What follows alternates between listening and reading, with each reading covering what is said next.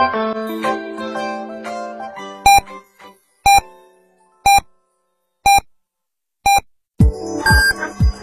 九九八提醒您，现在是北京时间十五点整。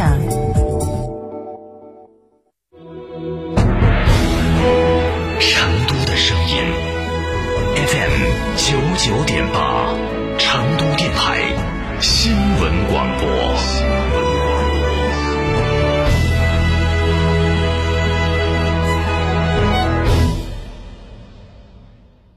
开个便利店不用自己每天守着，行不行？行！全托管便利模式，天成九九火热来袭，零食水果双业态，店铺运营全托管，加盟便利品牌就选天成九九，加盟详询零二八八三二七二八四三八三二七二八四三。温馨提示：投资有风险，入市需谨慎。东风日产厂庆提前享，六月十二日，启阳集团全川东风日产品牌六店联动，预存成一金翻十倍，立享十重惊喜礼遇，零首付、零压力购车，置换至高万元补贴。寻三圣乡启阳锦江日产八四五四三二七七。喂，李总吗？你好，你好啊！合作愉快。这不快到端午了吗？我订了些燕之屋燕窝，辛苦你们团队了。哎呀，您太客气了，感谢感谢。我经常在广播里听到燕之屋燕窝大品牌啊。燕之屋二十三年专注高品质燕窝，中国国家击剑队指定燕窝产品，燕窝销量连续两年全国领先。燕之屋专线零二八八四三八六六八八八四三八六六八八。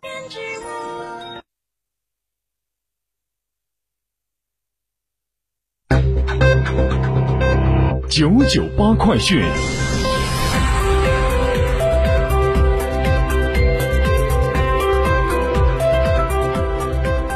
来关注这一时段的九九八快讯。首先是本地消息，十二号，四川各地迎来端午节首日游客出行，文旅消费复苏明显。截止到十二号下午的三点，全省纳入统计的七百三十四家 A 级景区，共接待旅客两百九十点一六万人次，实现门票收入两千七百九十三点五一万元。部分重点旅游景区接待人次已恢复到二零一九年同期的百分之九十五，门票收入与二零一九年同期基本持平。较二零二零年端午节第一天接待人次增长百分之九十八，门票收入增长百分之一百六十三。全省图书馆、文化馆、博物馆共接待群众三十一点七二万人次。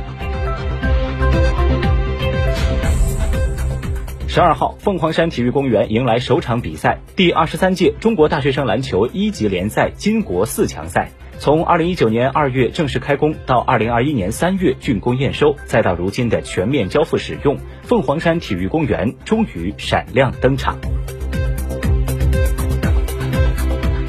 继续来看新闻，商务部公布的数据显示，一到五月，全国新设立外商投资企业一万八千四百九十七家，同比增长百分之四十八点六，较一九年同期增长百分之十二点四。实际使用外资金额四千八百一十亿元人民币，同比增长百分之三十五点四，较一九年同期增长百分之三十点三。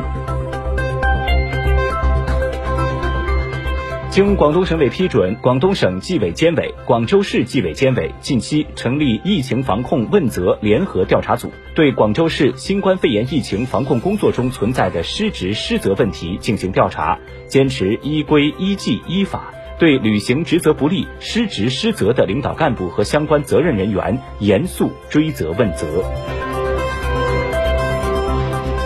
依照旅游景区质量等级的划分与评定和旅游景区质量等级管理办法，近日，文化和旅游部公布了新一批国家五 A 级旅游景区，包括上海市中国共产党一大、二大、四大纪念馆景区，湖南省湘西土家族苗族自治州矮寨十八洞。德夯大峡谷景区。农业农村部、市场监管总局等七部门联合启动食用农产品治违禁、控药残、促提升专项治理三年行动，将治理十一个突出问题的农产品品种及十项重点任务，加快解决禁用药物违法使用、常规农兽药残留超标等问题，从源头上保障食品安全。昨天，赣深高铁全线轨道铺设完成。赣深高铁北起赣州，南接深圳，全长四百三十六点三公里，是京港高铁大通道最南端的线路，预计在今年底开通运营。通车之后，赣深两地的火车运行时间由原来的约七小时压缩至最快约两小时。明天就是端午节了，这两天全国多地举行了民俗活动迎接端午。在重庆南岸区广阳龙舟会在广阳镇银湖村热闹举行。贵州省施秉县举办了一场别具特色的苗族独木龙舟邀请赛，来自湖南、四川等地的三十二支龙舟队参加了比赛。在浙江湖州，每逢端午节，当地都要举行划灵桶比赛。灵桶是当地人捕鱼采灵的必备工具。而在四川攀枝花市，旱地龙舟赛也吸引了不少市民驻足围观。疫情之下，尽管假期出游意愿高涨，但不出远门已经成为大家的共识。来自中国旅游研究院及各大旅游数据平台的综合数据显示，省内游和近郊游成为本次端午出行的热门选择。这也带动了本地度假酒店、民宿及露营地等方面的住宿需求。部分重点城市周边的热门民宿、木屋等出现一房难求的现象。此外，自驾游仍然是出游的主要方式。自驾前往京津冀、长三角、川渝地区等热门旅游目的地的旅客，记得一定要提前查询交通路况，错峰预约出行哦。来自猫眼专业版的数据，截止到十二号晚上的九点半，端午总票房，端午档总票房达到一点六二亿。六月十二号档期首日放映场次四十三点七万场，超过一九年三十八点二万场的记录，也刷新了端午档单日场次的最高纪录。目前档期票房前三名分别为《超越》《热带往事》和《彼得兔二》。视线转向国际。本月十六号，俄罗斯总统普京将在瑞士日内瓦会晤美国总统拜登，这也将是拜登上台以来两人首次面对面会晤。俄罗斯新闻秘书佩斯科夫当地时间十一号在接受美国媒体采访时表示，普京前往日内瓦不仅是为了与拜登同台亮相，而是因为俄美两国糟糕的关系需要举行峰会。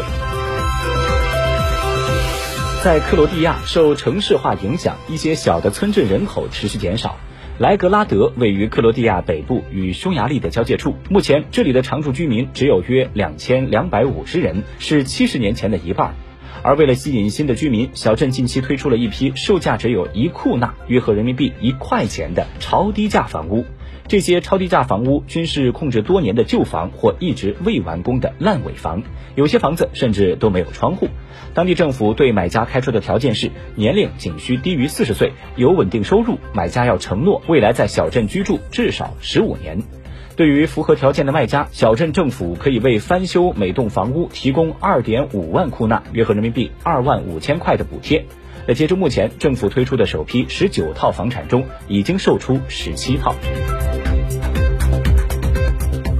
大众汽车集团日前宣称，三百三十万名客户的数据遭到泄露，而泄露的原因是一家供应商在一九年八月至今年五月期间，将客户的数据未经保护的留在了互联网上。大众汽车及其子公司奥迪，以及位于美国和加拿大的官方经销商，都使用这个供应商的服务。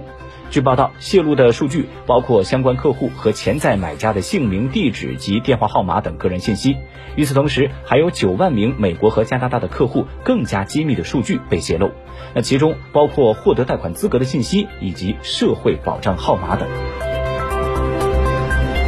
今年以来，越南股市一路高歌，即使因为疫情等因素。